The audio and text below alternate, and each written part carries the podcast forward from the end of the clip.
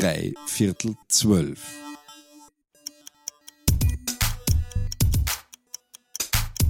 Ich muss eigentlich jetzt manchmal sagen, es darf nicht zu schnell gehen. Wir haben uns in der großen Wirtschaft verrennt, sonst würde diese Welt nicht so ausschauen, wie sie ausschaut. Es braucht agile Menschen, die auch im Unternehmen und auch in der, ja, in der sozialen Verantwortung vordenken. Hallo, es ist dreiviertel zwölf, Zeit für eine neue Folge unseres Ökobusiness Podcasts. Mein Name ist Thomas Ruschka und ich bin Programmmanager von Ökobusiness Wien, dem Umweltservice-Paket für Unternehmen in dieser Stadt. Auch heute habe ich wieder einen spannenden Gast, mit dem ich darüber sprechen werde, wie die Lebensqualität in Wien erhalten oder verbessert und das Klima positiv beeinflusst werden kann. Ja, mein heutiger Gast ist Hannes Gutmann, Gründer und Mastermind von Sonnentor. Servus Hannes, schön, dass du da bist. Hallo Thomas, freue mich. Danke für die Einladung. Ich darf dich kurz vorstellen und wenn du das Gefühl hast, da passt was nicht oder da fehlt was, dann korrigierst mich. Ich bin so frei. also du bist geboren im Waldviertel in Niederösterreich 1965, mhm. hast fünf Kinder und kommst aus einer bäuerlichen Familie. Ja. Nach der Matura, das hast du mir mal selber schon erzählt, ähm, hast kurz begonnen an der WU zu studieren und 14 Tage, 14 Tage habe ich ausgehalten. Welthandel. Welthandel. Und hingeschmissen hast du das warum? Ähm, weil mir einfach da äh, überhaupt nichts angesprochen hat. Das war eigentlich nichts Neues. Und nur auswendig lernen, das hat mich nicht interessiert. Ich will ja was inwendig erleben und auch was machen draus. Ich möchte gestalten. Also das war meine, äh, mein Wunsch, meine Vision in der Jugend. Aber nicht auswendig lernen. Und das war mir einfach da alles zu, Entschuldigung, zu, zu smart, zu bieder, zu angeschlägt. Mhm. Das heißt relativ schnell. Das habe ich nicht gecheckt. Also, wenn du ein bisschen nach Bauchgefühl gehst, und das ja. tue ich sehr oft, dann weiß genau, der Bauch, der liegt nicht. Der sagt das mhm. sehr schnell. Mhm. Dann haben wir nachgeschaut, 1988 hast du Sonnentor gegründet, mhm. so vom Kugeltisch aus oder vom Kinderzimmertisch Nein, aus? Nein, da hat's schon. weißt du, auch 84 maturiert in der Hackzwettel und dann von 84 bis 88 bin ich halt immer wieder ähm, den Empfehlungen meiner Eltern gefolgt. Nicht? Da war ja drunter, ich hätte für meinen Vater, der hätte mich liebend gerne als Bankbeamter gesehen, nicht mit 15 äh, Gehältern pro Jahr und, und abgesicherte Stelle. Und meine Mutter hätte mich jetzt gern als Buchhalter im Sägewerk im Nahen gesehen. Und das habe ich alles ausprobiert. Also Bankbeamter war ich nie, aber ähm, Sägewerk habe ich ausprobiert, Buchhalter ausprobiert, vier, fünf verschiedene Jobs. Und dann habe ich gewusst, na, das ist nichts für mich. Also vier Jahre lang probiert. Also nur beim letzten Mal habe ich dann gewusst, so, was ich für andere machen kann, kann ich für mich selbst auch. Also das war eine relativ äh, starke emotionelle Verletzung, der letzte rausschmiss. Und da habe ich dann gewusst, das ist es. Das ist es, das Doktor. Da habe ich mit Bauern, mit ersten Biobauern Kontakt gekriegt. Da habe ich dann gewusst, aha, ja, ich habe die Hack gemacht, also verkaufen irgendwo kann ich, das, das hat mir Spaß gemacht, bäuerliche Wurzel habe ich auch, ich weiß genau, was die Bauern brauchen, ich weiß aber auch ein bisschen, was der Markt braucht langfristig. Und deswegen habe ich mir gedacht, ja, mach es für dich. Und wenn du es für andere kannst, kannst du es für dich auch. Und das hat mich eigentlich dann motiviert. Mhm, aber es hat ganz klein angefangen, oder? Du bist auf Märkten gefahren und... Ich habe ja. am Bauernmarkt angefangen, ich habe dort, wie gesagt, meine einfachsten äh, Tischerl ausgepackt und habe dort meinen ersten Kräuterpackerl vorgestellt und habe auch das erzählt, wo das herkommt und wer dahinter steht und welche Bauern dafür äh, garantieren und, und dass ich einfach äh, ja, einen neuen Weg einschlage, weil das ist Bio. Und das ist nicht irgendwas, wo gespritzt ist, weil ich habe seinerzeit schon gewusst, die Spritzerei, das kann ja nicht sein. Ich möchte keine gespritzten Lebensmittel essen. Ich vergifte am Feld äh, das Zeug, was ich nicht haben will. Und dann ist ich das nur. Also natürlich hat die Chemieindustrie gesagt, na na, das wird alles dann runtergewaschen und das ist in der Langzeitwirkung ist es nicht mehr da. Es löst sich in Luft auf, ja Blödsinn. Wenn es sich in Luft auflöst, ist es ja trotzdem da halt zigmal verdünnt. Ähm, aber dann habe ich gewusst, das kann nichts sein. Und deswegen habe ich gesagt, ja, das mit den Biobauern, das taugt mir. Und die haben eh keine Zeit gehabt zur Vermarktung und ich war arbeitslos. Also, wenn du Zeit hast in die Richtung, wenn du weißt, das kann immer mehr bläder werden, dann geht's eh nur nach vor. Mhm. Und dann war eigentlich die Richtung schon bestimmt. und heute hast du ein äh, vergleichsweise riesiges Unternehmen, also aus meiner Sicht mit, ich weiß nicht, mehr als 500 Mitarbeiterinnen und wenn man nach Sprögnitz, wo sie sitzt, kommt hat man das Gefühl, das ist ein Dorf und, und ein Unternehmen in einem oder so? Also, ja, es ist einfach gewachsen. Es ja, ist aus dem ja. Dorf gewachsen. Aber, aber ist, ist das so ein, so ein Tellerwäscher-Millionär? Karriere? So? Also für viele ist es abgekürzt genauso dieses Image, genau. Aber wenn man wirklich drinnen gesteckt ist und das vom ersten Tag begleitet hat und weiß, ähm, dass das, ähm, ja, das wird in den amerikanischen Filmen so dargestellt, aber mein Ziel war nie Millionär zu werden. Das ist passiert. Ähm, und das Schöne ist, ich weiß genau, was ich machen kann äh, mit dem, was wir erwirtschaften es dort wieder hinzugeben, wo es herkommt. Und damit ist eigentlich diese Kreislaufwirtschaft, diese Nachhaltigkeit, diese einfachen Dinge entstanden. Viele sagen, in die Perfektion äh, gebracht worden, aber das, das war nie mein Ziel. Ich habe immer so agiert, wie mein Herz und mein Bauch es mir gesagt hat. Wenn ich so agiert hätte, wie der Kopf gebildet worden wäre, dann hätte ich ein WU-Studium machen müssen und wäre eigentlich irgendwo jetzt da, ja, vielleicht war ich Manager geworden, keine Ahnung. Ähm, aber dann wäre ich eben einer von vielen, der im Hamsterradl sitzt und eigentlich Vorgaben umsetzt. Und das war nichts für mich. War das damals, weil 1988, wenn ich jetzt an das zurückdenke, ähm, war das damals noch eine andere Zeit, ähm, wo das Thema kein Thema war, so wie ich jetzt ein bisschen hören, heraushören, du sagst, das war, ist aus dir heraus. Ist es damals einfacher oder schwieriger gewesen, diesen Weg zu gehen? Also ich glaube, es hat jede Zeit seine ähm, Möglichkeiten, jede Zeit. Und, und wenn ich jetzt nur schaue, was sich verändert hat, also es gibt Möglichkeiten, da wird man schlecht. Also ich weiß, dass mein Leben viel zu kurz wird. Aber das ist ja der schöne Auftrag an, die Jugend. Ich war einmal jung und ich kann mich gut erinnern, ich habe viel Plätzchen gemacht, aber ich habe immer meine Lehren daraus gezogen. Also immer mit H. Und ich habe eigentlich immer dann so gesagt, lieber probieren wie studieren. Weil wenn du es probierst, weißt du schon, wie es geht. Wenn du studierst, hast du eine scheiß Ahnung. Du hast so einen Zettel, wo draufsteht, was du, welche Prüfungen du gemacht hast, aber du hast eine scheiß Ahnung, wie es wirklich im Leben dann funktioniert. Und da sind halt viele Parameter, die ja mitbestimmen. Das ist das Umfeld, das sind die, die, die, die ja, eigentlich die möglichen Kunden, äh, die Lieferanten des brauchst. Also du bist ja immer nur Mittel zum Zweck. Und ich habe seinerzeit eigentlich einfache kleine Lücken entdeckt im, im, im Gesetzesstatus, wo nicht genau definiert war. Deswegen habe ich mir eigentlich über die Kräutervermarktung drüber traut.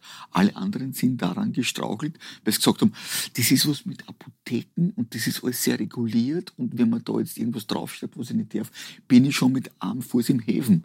Das heißt, ich bin einer Strafe ähm, ja, wegstraft aus.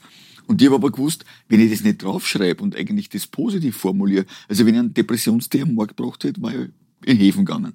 Nachdem ich aber eine gute Laune die am Markt gebracht habe, 88, bin ich beklatscht worden. Und das ist eigentlich die Schöne, äh, formulier es positiv. Ähm, sei eigentlich so, dass du niemandem wehtust, sondern bringen neue Möglichkeiten. Und in der Freiheit zu agieren, zu schöpfen, äh, da kannst du Unternehmen aufbauen, das ja auch größer wird wie Sonnentor. Und das ist eigentlich das Schöne, die Möglichkeiten sind ja da. Nur wenn du in der Möglichkeit immer denkst, was ich nicht darf, also im Verbot, na, da bist du natürlich gefangen. Aber ich habe ja als Unternehmer oder jeder Unternehmer hat ja die Aufgabe, in der Möglichkeit zu denken und zu agieren und damit eigentlich was Neues in die Welt zu bringen. Das ist das, was langfristig Leute brauchen. Und das ist das, was Unternehmerschaft und auch Arbeit schafft und langfristig Vision und Umsatz. Hm. Du hast einmal ein Buch geschrieben, glaube ich, das heißt so, wer spinnt, gewinnt oder genau. so irgendwie. Ähm, das heißt, das klingt jetzt so ein bisschen wie, ich traue mich was und es ist Versuch und Irrtum. Absolut. Der Irrtum ist da vorprogrammiert. Ja. Aber nicht, weil ich deppert bin, sondern weil es die anderen auch nicht wissen. Ich habe vorher gefragt, meine Vertretungen und so weiter, darf ich das, wie weit darf ich gehen? Die haben alle gewusst, na ja, gut, man, das hat vorher noch keiner gemacht, äh, also wissen wir das nicht. Äh, und da habe ich genau gewusst, super, danke, mach's einfach, mhm. mach's. Äh, man, eine kleine Episode, mein Steuerberater hat zu mir gesagt, ähm, du musst fragen, ob die Bauern das eh einpacken dürfen. Weil ein Bauer darf eigentlich nur in der Urproduktion tätig sein. Der darf vielleicht gar keine Teepackerl machen. Und ich bin zur Wirtschaftskammer gegangen und bin zur Bauernkammer gegangen. Beide haben mich groß angeschaut und gesagt, ja gut, man, das wissen Sie nicht. Da müssen Sie, da geht es um Finanztechnik, da müssen Sie bei der Finanzprokuratur anfragen. Ich habe 89 im Frühjahr dort angefragt mit einem eingeschriebenen Brief. Ich habe bis heute keine Antwort bekommen. und das ist super. Weißt, du entdeckst dann plötzlich gesetzesleere oder freie Räume, wo du warst. Mach's.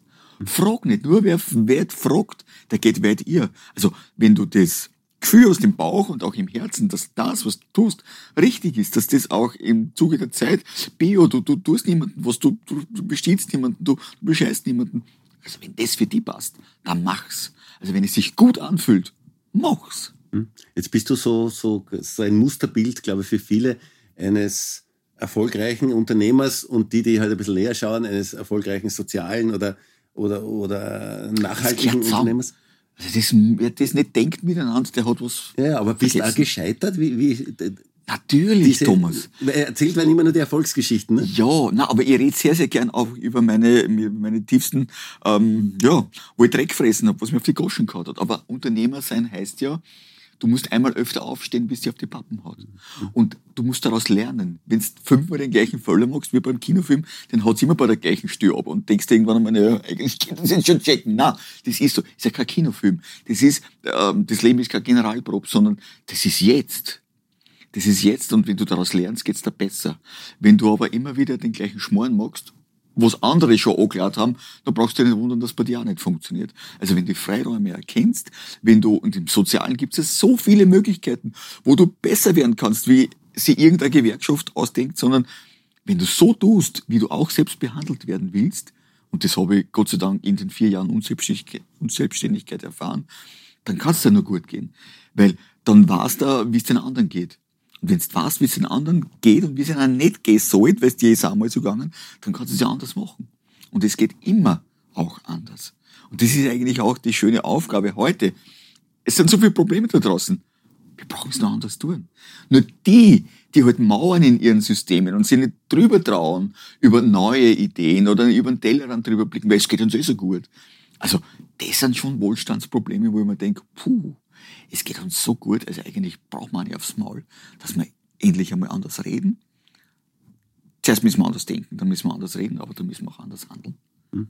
Jetzt gibt es ja viele, bei dir ist, ist diese, diese soziale in Verbindung eben mit Nachhaltigkeit, wie du gesagt hast, das gehört zusammen, auch zum Erfolgreichsein, quasi in der Wolle gewachsen, ja, sage ich jetzt einmal. Und jetzt gibt es aber viele andere Unternehmen, unter anderem tun wir das ja mit Ökobusiness Wien, die wir, die klassische Betriebe sind, ja. die wir so begleiten, die, ersten Schritte oder ein paar Schritte zu gehen Richtung Nachhaltigkeit. Und die verkaufen sich dann auch als grün. Ärgert die sowas? Na, überhaupt nicht. Na, na, na, na. Also wenn sich jemand als grün verkauft oder eigentlich so mehr Soziales, der wird erstens eh so direkt abgestraft von den sozialen Netzen, wird die Letzten nicht mehr, deppert. Du kannst dich ja über alles mittlerweile sofort informieren. Es ist ja die Transparenz Gott sei Dank auch in den letzten 30 Jahren enorm gewachsen. Das heißt, wer sich wirklich interessiert, wie es in einem Betrieb zugeht oder wie ein Produkt hergestellt wird, der hat sofort die Möglichkeit, dahinter zu blicken. Oder wenn er nicht gleich direkt hinter blickt, dann ist eh was nicht koscher und kann versteckt werden. Also ähm, das, das motiviert mich unheimlich. Also wenn ich irgendwo ähm, merke, aha, du passt was nicht, dann grabe ich weiter. Und das, das hat mir eben schon zu viel Goldadern dann geführt, wo ich mir denkt habe, ah, so weit hat du keiner Graben vor mir. Also das ärgert mich nicht, ganz im Gegenteil. Das ist schön, dass Firmen sich gerne anders positionieren, wie sie wirklich sind. Aber Lügen haben kurze Beine. Meine Mutter hat mir das als einer der ersten Sätze als Kind beibracht. Und das stimmt. Also das, was du verschleiern willst oder was du, das hat das so schnell auf die Pappen. Und diese Makel, die kannst du vor deiner möglichen grünen oder weißen Weste nicht so schnell abwischen, weil es bleibt immer was hängen. Hm. Jetzt höre ich oft in Gesprächen, hm, rede relativ oft mit Geschäftsführerinnen oder, oder, oder Besitzern von, von Unternehmen aufgrund meines Jobs. Und dann kommen, kommen, kommen die oft, ganz oft auf dich und auf Sonnentor. Und Wirklich? andere so, ja, und dann hast du aber, na ja, der Gutmann, der ist in einer Nische, der hat es von vornherein so aufgebaut, dass das ist anders. Mhm. Ist es so? Natürlich ist es anders, aber weil ich wusste, wusste und eigentlich immer mehr gespürt habe, dass die Wege, die in der normalen Wirtschaft bestritten und auch beschritten werden, dass das ihr Wege sind oft. Das sind alte Dogmen, das sind alte Dinge, die vielleicht vor 30 Jahren funktioniert haben, aber die funktionieren heute nicht mehr. Und das ist es ja, diese Innovation, die wir ja langfristig nicht nur andenken in unseren, ja, in unserer Wertehaltung, äh, das ist eigentlich die Zukunft. Wenn du Werte lebst, wenn du sie vorlebst, wenn du äh, damit eigentlich Leute inspirierst. Und, und ich bin ja aufgrund unserer Mitarbeiter so gewachsen und unserer Kunden. Die haben immer gesagt, bring mir mehr. Und Mitarbeiter sind daherkommen, die haben alle Talente eingebracht, die ich nicht hatte. Also ich bin eigentlich heute das Gesicht zur Marke und bin überglücklich, dass ich das machen darf, dass ich sie begleiten darf, dass sie nur immer da sind. Und mittlerweile ein Büro in Wien. Wir haben, ähm, ja, wir werden heuer ähm, drei Geschäfte nur aufsperren im, im Herbst und bis Weihnachten zu. Also wir haben dann äh, 34 ähm, Franchise und auch selbstgeführte Geschäfte, auch international. Äh, also wir wachsen, das ist ihr. Also ich muss eigentlich jetzt manchmal sagen, es darf nicht zu schnell gehen.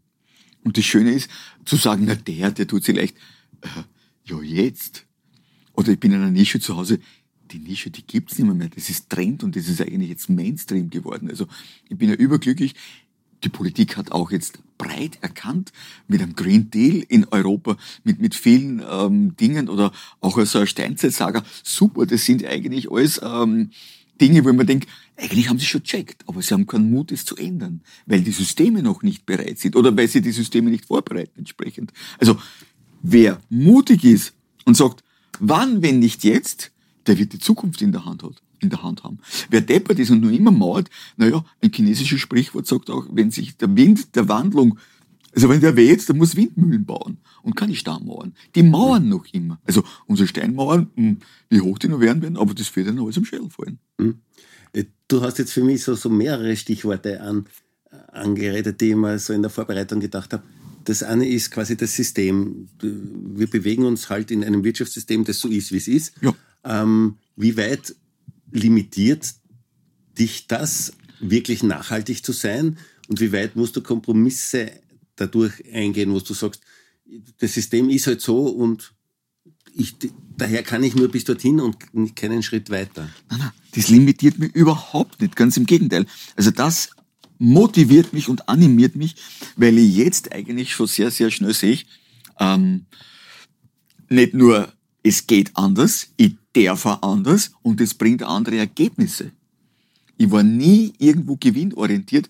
Ich habe sehr schnell gemerkt, wenn ich das, was ich mache, gern tue, dann werde ich immer davon leben können. Ich habe von ersten Jahr leben können davon. Und ein Geheimnis, ich kann auch heute nicht mehr als leben davon. Auch wenn ich äh, Multimillionär und alles mögliche bin, laut Bilanz. Mein Konto ist so flach, ähm, ja, wurscht.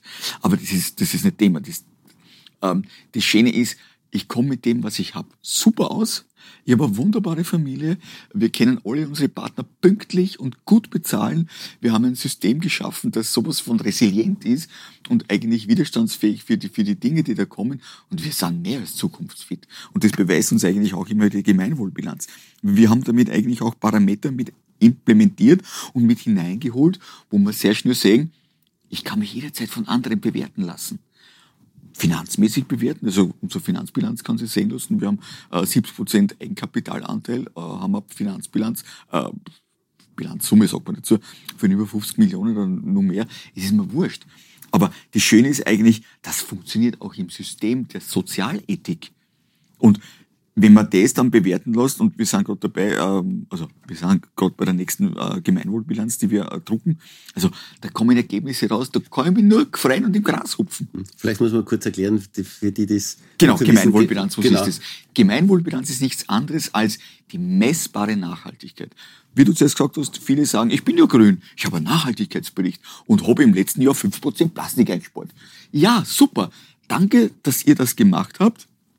Aber auf der anderen Seite gibt es noch ganz viele Auswirkungen, die mh, hm, nicht so unbedingt gut sind, indem ihr eure Leistung erbracht habt. Aber es ist schon mal ein Weg, dort einzuschlagen. Super.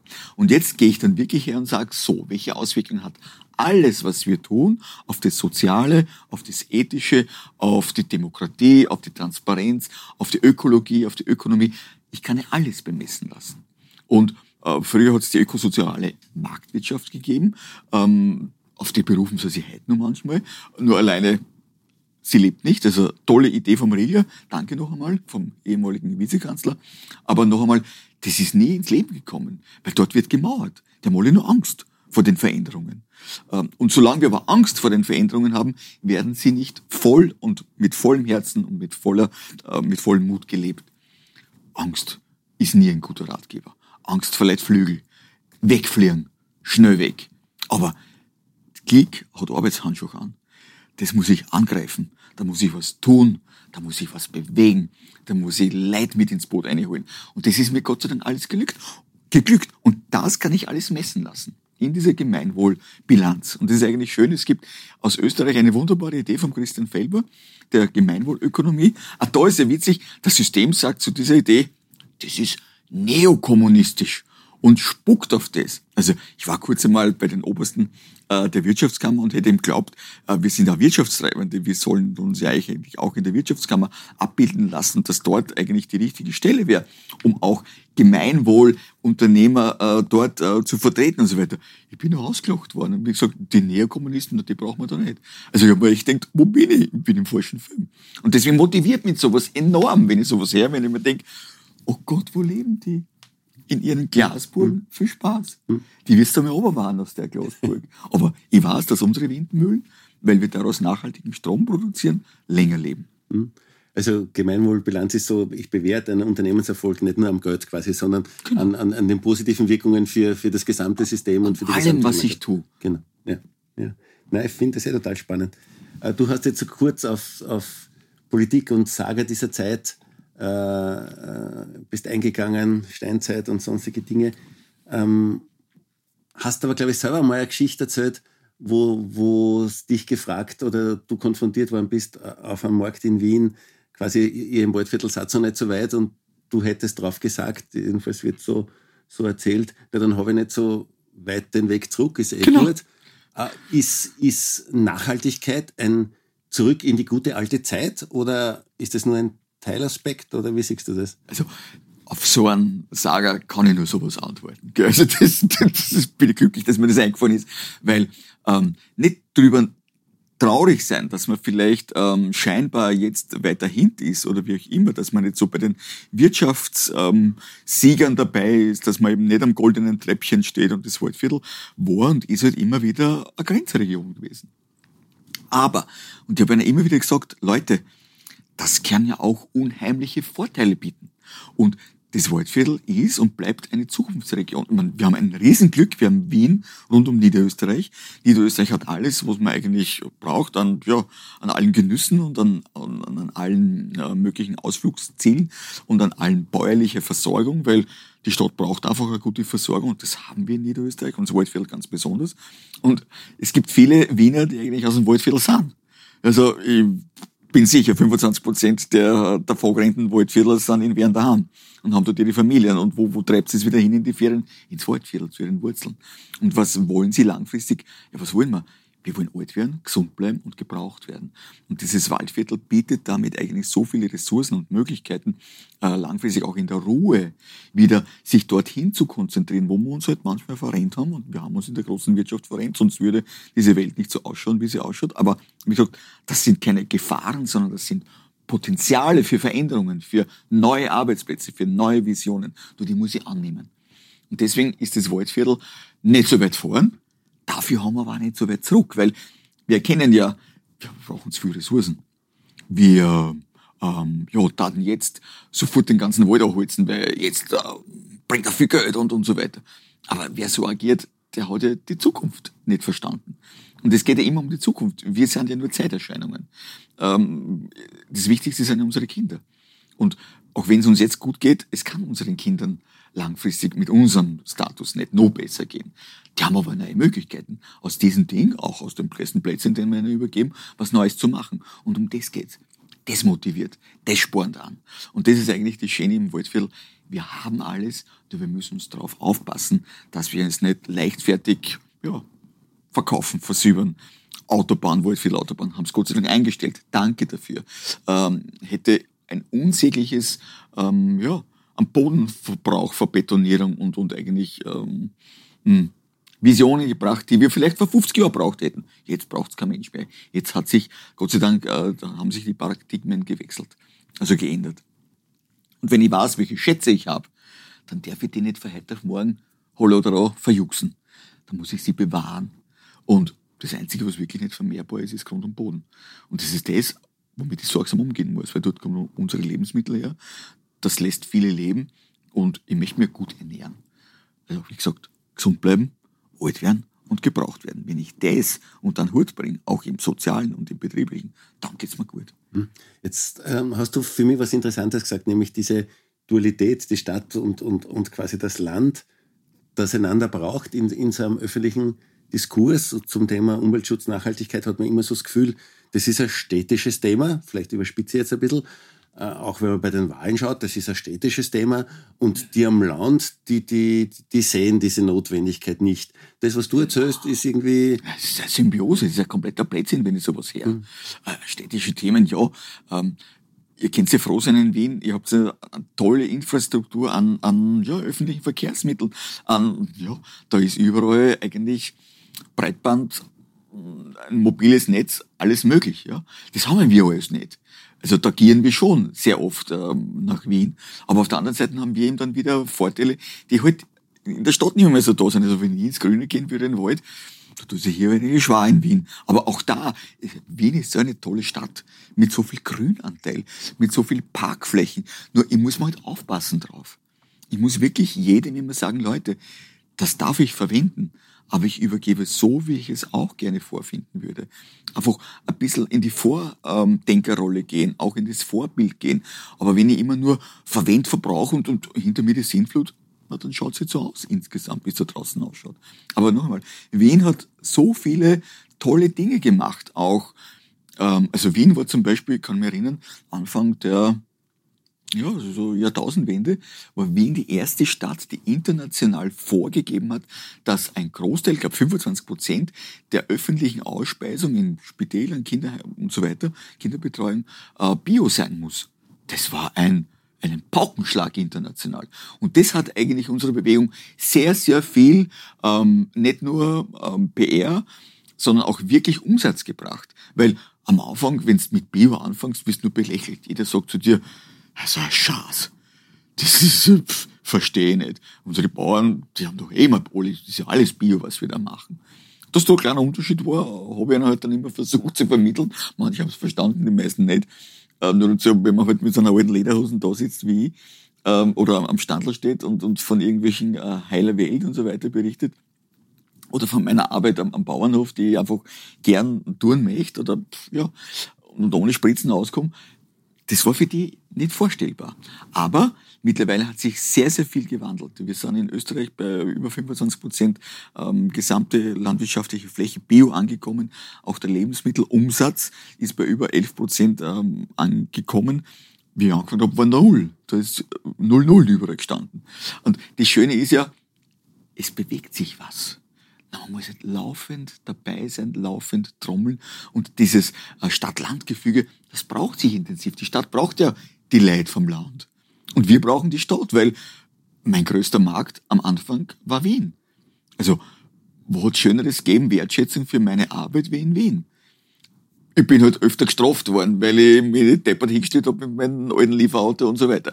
Das war eine andere Geschichte. Also, diese Spielregel einzuhalten, wie man halt in der Stadt, wo halt viele Leute äh, miteinander wohnen, äh, das ist nicht ist wie im Dorf, dass ich mir Krax überall stehen lassen kann, ähm, das, ist halt, das muss gelernt werden. Aber das habe ich dann auch gelernt und muss wirklich sagen, Wien hat so viele tolle Möglichkeiten und sie nützt es auch und motiviert auch mit, mit dieser Sendereihe viele Leute umzudenken, das auch wirklich auch anders zu tun. Und äh, wir sind offen. Das heißt, wir sind offen für alle Fragen und wir plaudern gern aus dem Nähkästchen, weil ich nur das weitergeben kann, wo ich andere anzünden kann. Also daraus ist eben diese Bewegung geworden und wir brauchen uns unbedingt beide. Und es ist ein Segen für Österreich, eigentlich für Niederösterreich, äh, so eine tolle große Stadt mit so einer Geschichte, äh, mit diesen Werten vor unserer Haustür zu haben. Hm. Du hast jetzt, ähm, also mir geht ganz, ganz viel durch den Kopf, weil es höchst interessant ist, finde ich, was du sagst. Äh, bleiben wir bei den, du hast den Bioanteil in Geschäften und in der Landwirtschaft gesagt. Jetzt ist es so, dass selbst beim größten Discounter findet man ein paar Bioprodukte. Ja. Gleichzeitig ist es immer noch, sei es auch eine Spur teurer, muss man sie Bio und, und Nachhaltigkeit immer noch leisten können? Ja, sicher muss man sich das leisten können, weil in erster Linie geht es um den Knopf im Hirn, um den Schalter umzulegen. Ich will es mir leisten. Nicht nur, äh, weil ich es mir leisten kann, sondern ich will es mir leisten.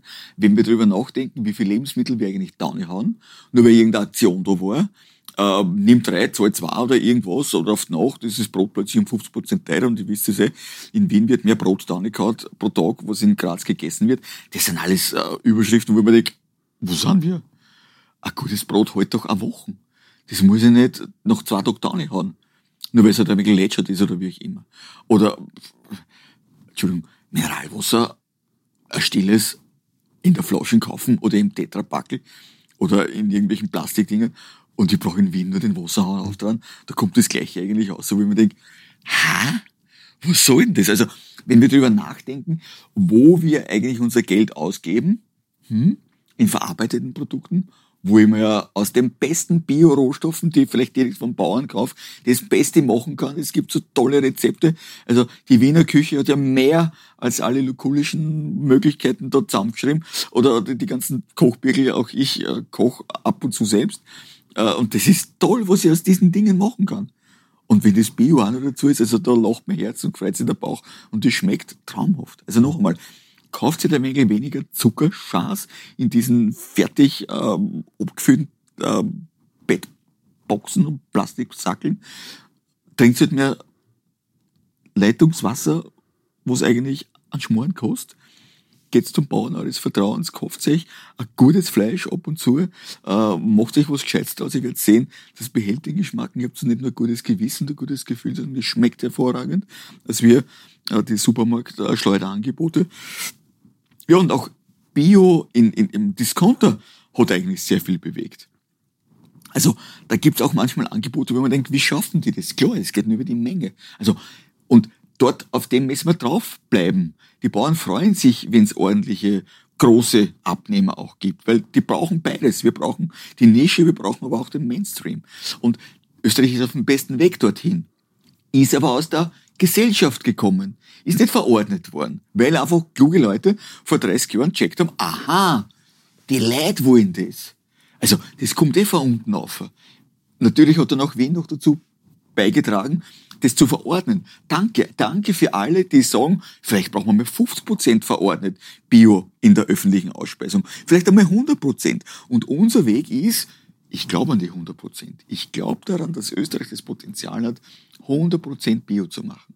100 Prozent ähm, damit die Bauern zu fördern. 100 Prozent die Leute langfristig dort Pferde zu stellen, die wollen. Die müssen halt auch belohnt werden. Und nicht bestraft für, ey, ich habe die Chance gehalten, wie ich angefangen habe. Und alle gesagt haben, Alter, bist du deppert, magst irgendwas, was keiner braucht, Bier, so ein Schatz, das verstehe ich nicht. Heute verstehen sie es. Und ich bin draufgeblieben, weil ich genau gewusst habe, in erster Linie mache ich es ja für mich. Ich habe so viel, wie ich angefangen habe, äh, Unternehmer zu werden oder eigentlich in diesem Bio-Gedanken zu arbeiten, habe ich gewusst, ich brauche so viel nicht mehr. mehr. Ich habe mir so viel erspart. Weniger ist mehr. Mehr an Lebensqualität. Mehr an wirklichen Werten, die wir äh, leben durften, wo ich gespürt habe, genau um das geht's. Oder ähm, ich habe mir nicht in diese ganzen Statussymbole eingehauen, wie man halt an Unternehmer äh, einpresst, ein großes Auto, ein dickes, alles mögliche, alles muss groß und dick sein und ich muss oben sitzen und da unten treten. Diese ganzen Pyramiden, hierarchischen Systeme, das habe ich nicht zulassen, wer mir das angeführt hat.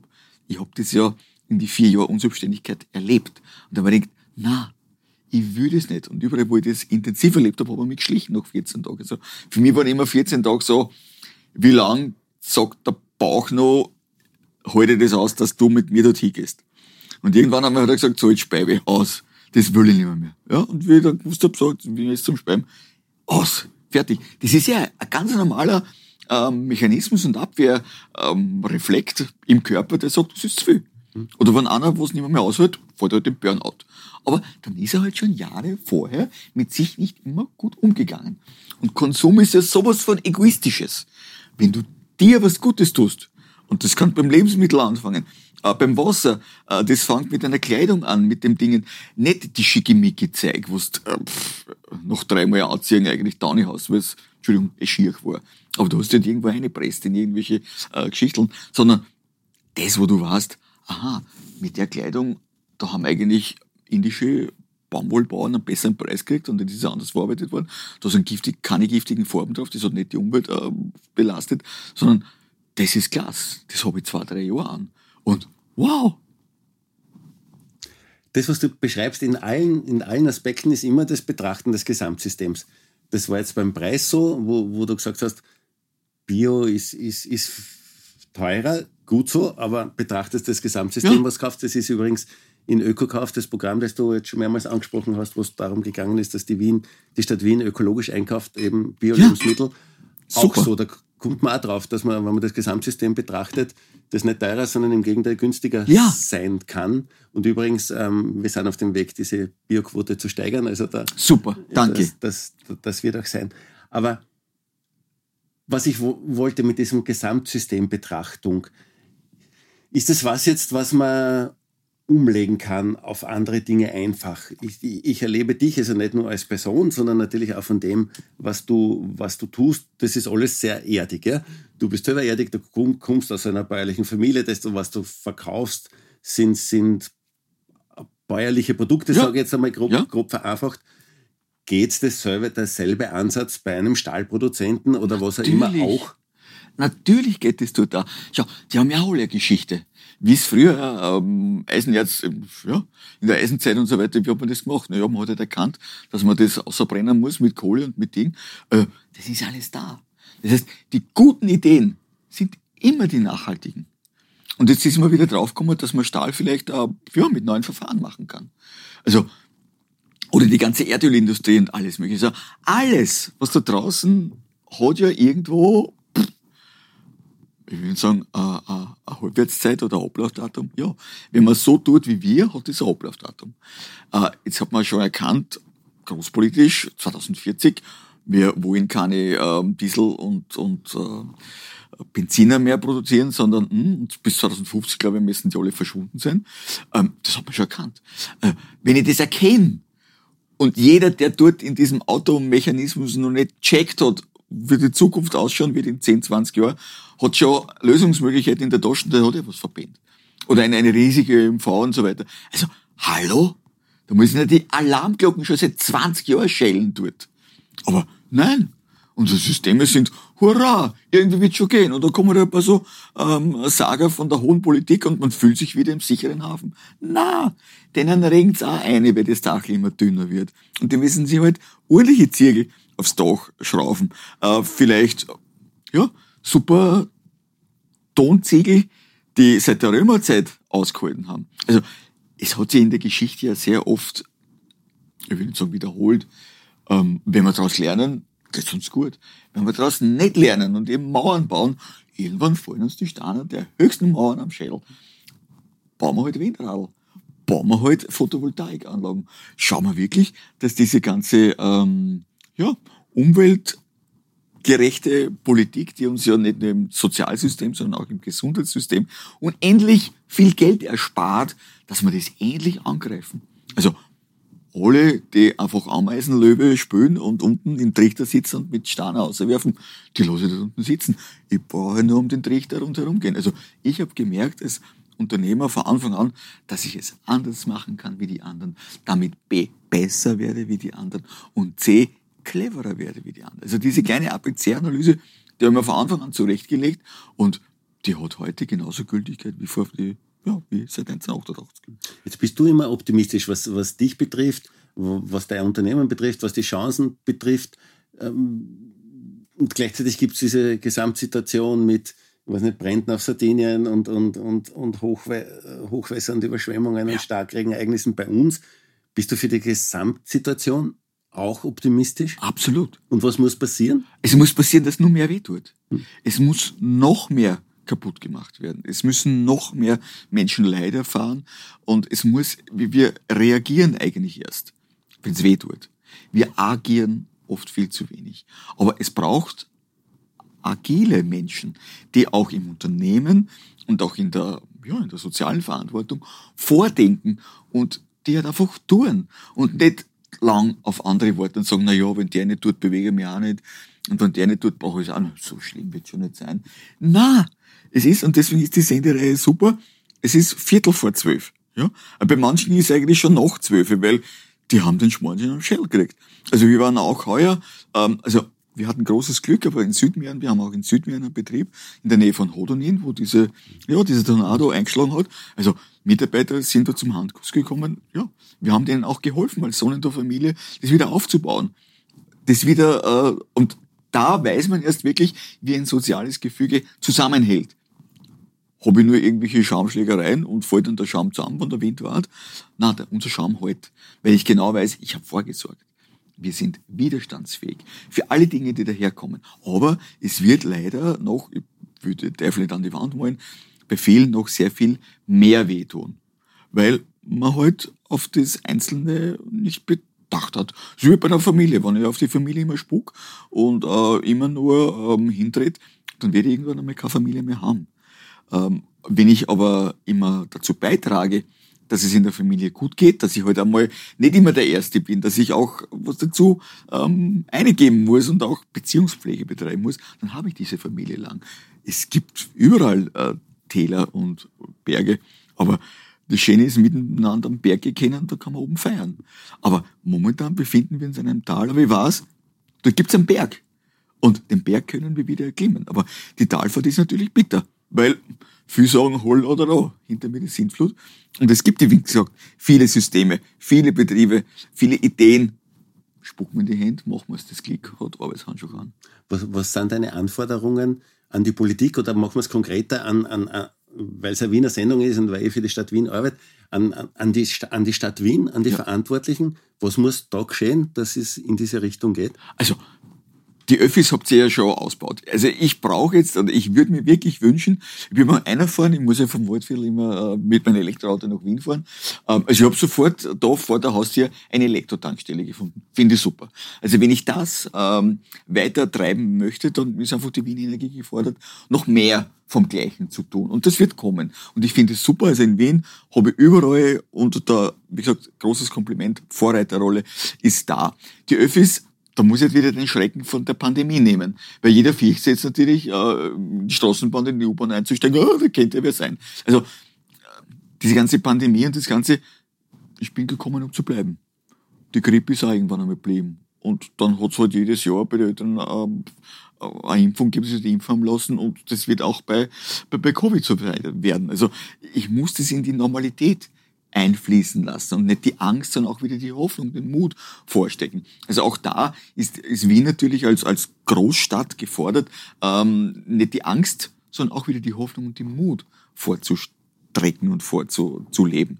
Und politisch, ja, ich kann nicht immer nur äh, geben, geben, geben. Ich muss ein ganz ein normales Geben und Nehmen stattfinden, weil sonst ist irgendwann einmal die Kasse leer ich kann nicht immer nur äh, Schulden machen, sondern ich muss immer schauen, dass wieder was einer kommt.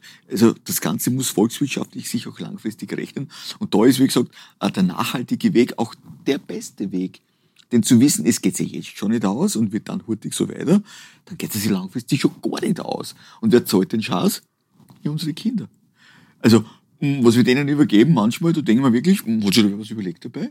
Ähm, aber nein, wenn ich mir auf die Kinder aufschaue und mit den Ressourcen, die ich habe, ordentlich arbeite und sie immer wieder einer hole, mit einer rede und sage, machen wir es doch gemeinsam, wie funktioniert das? Also dann hat sogar eine Großstadt langfristig die besten Chancen, eine tolle Lebensqualität langfristig anbieten zu können.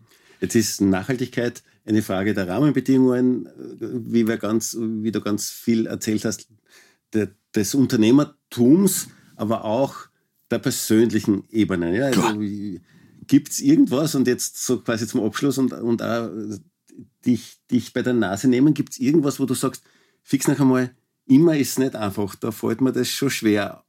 Persönlich selber als Hannes Gutmann nachhaltig zu leben. also, ich habe mir ähm, angewohnt, nicht darüber zu jammern, wo es schwer geht, sondern das ist eigentlich ein Auftrag für mich künftig. Und wenn ich jetzt schaue, wir sind am Dorf in Sprögnitz wir haben ja ein Ausflugsziel. Wir haben so viele äh, Dinge gemacht, äh, im Dorf wieder so hinzubringen, dass, dass die Leute Gaude haben. Wir wollen immer positive Beispiele machen. Einfach ist im Dorf nicht. Weil da ist natürlich hundertprozentige äh, Transparenz. Da habe ich in Wien natürlich mit der Anonymität manchmal ein bisschen einen Vorteil. Da störe ich mich ans Eck oder setze mich ins Café und, und, und Sperzel ein wenig und schau halt ein wenig und was, was tut sie. Also bin ich mehr der Konsument. Bei uns bin ich immer auf der Bühne weil das sind 140 Leute, wir haben 300, 300 Mitarbeiter in Sprüngenzerland, also, oder nur mehr. Und damit ist es, äh, pff, da bin ich immer auf der Bühne, ja, bin ich immer der Geforderte. Also manchmal würde ich mir da ein bisschen äh, weniger Neid wünschen oder wie auch immer. Aber ähm, das Schöne ist, Transport. Das wird ein Riesenthema. Ähm, wir habe gesagt, wir, schicken ja, glaube ich, 50.000 oder 70.000 Paletten pro Jahr in die ganze Welt. Ähm, wird auch immer gefragt, wie, wie, wie tust denn du? Und ja, also leicht ist nicht. Wir haben halt jetzt momentan ähm, den Vorteil, das Waldviertel wird täglich von, ja, von LKWs beliefert, weil viel macht man ja mehr selber. Wir werden ja, also, die paar Bauernläden, die es gibt, aber das meiste kommt ja von außen. Hm. Und damit fahren die ganzen LKWs kreuz und quer, ähm, kommt von der Donau, erst von diesen ähm, Speditionsstützpunkten. Und wir stopfen diese Speditionen dann als Retourfahrt mit unserem Zeug an. Das heißt, ich habe eigentlich jetzt schon gratis Autobahnanschluss. Was mir aber vorschwebt, und das ist eigentlich die schöne Vision, ich habe 300 Meter von mir nur eine Eisenbahnlinie, obwohl sie das meiste Schrotrad haben. Ähm, und da ist noch Güterverkehr. Also meine Vision ist, ich bringe meine meisten Lkw-Ladungen auf die Bahn. Und deswegen ist für mich eben die große Vision dieses, dieses öffentlichen Transports so wichtig, weil Transport wird künftig noch ein weit, weit größeres Thema werden. Ähm, die Wirtschaft wird jetzt nicht zusammenbrechen, äh, aber sie muss sich neu aufstellen, sie muss sich neu orientieren mit neuen Werten und mit neuen Möglichkeiten. Die Bahn ist eine super Grundidee, also die brauche ich nicht wegdiskutieren, äh, aber sie muss auch da motiviert und innovativ in die Zukunft gehen. Das Gleis ist da und ich habe mir vorgenommen, das werde ich verwenden. Jetzt geht's noch nicht, aber das kommt. Also dort drauf arbeite ich hin, weil dieser Geschenk der Stunde, 300 Meter eigentlich ein Bahnanschluss für ein Dorf zu haben, da arbeite ich hin. Hm. Hannes, danke für das Gespräch und für deine immer positiven und, und zukunftsfrohen Dinge, die du erzählst. Und ich glaube, das motiviert auch die, die das hören. Sehr gern, lieber Thomas. Danke noch einmal. Es war meine Freude. Danke.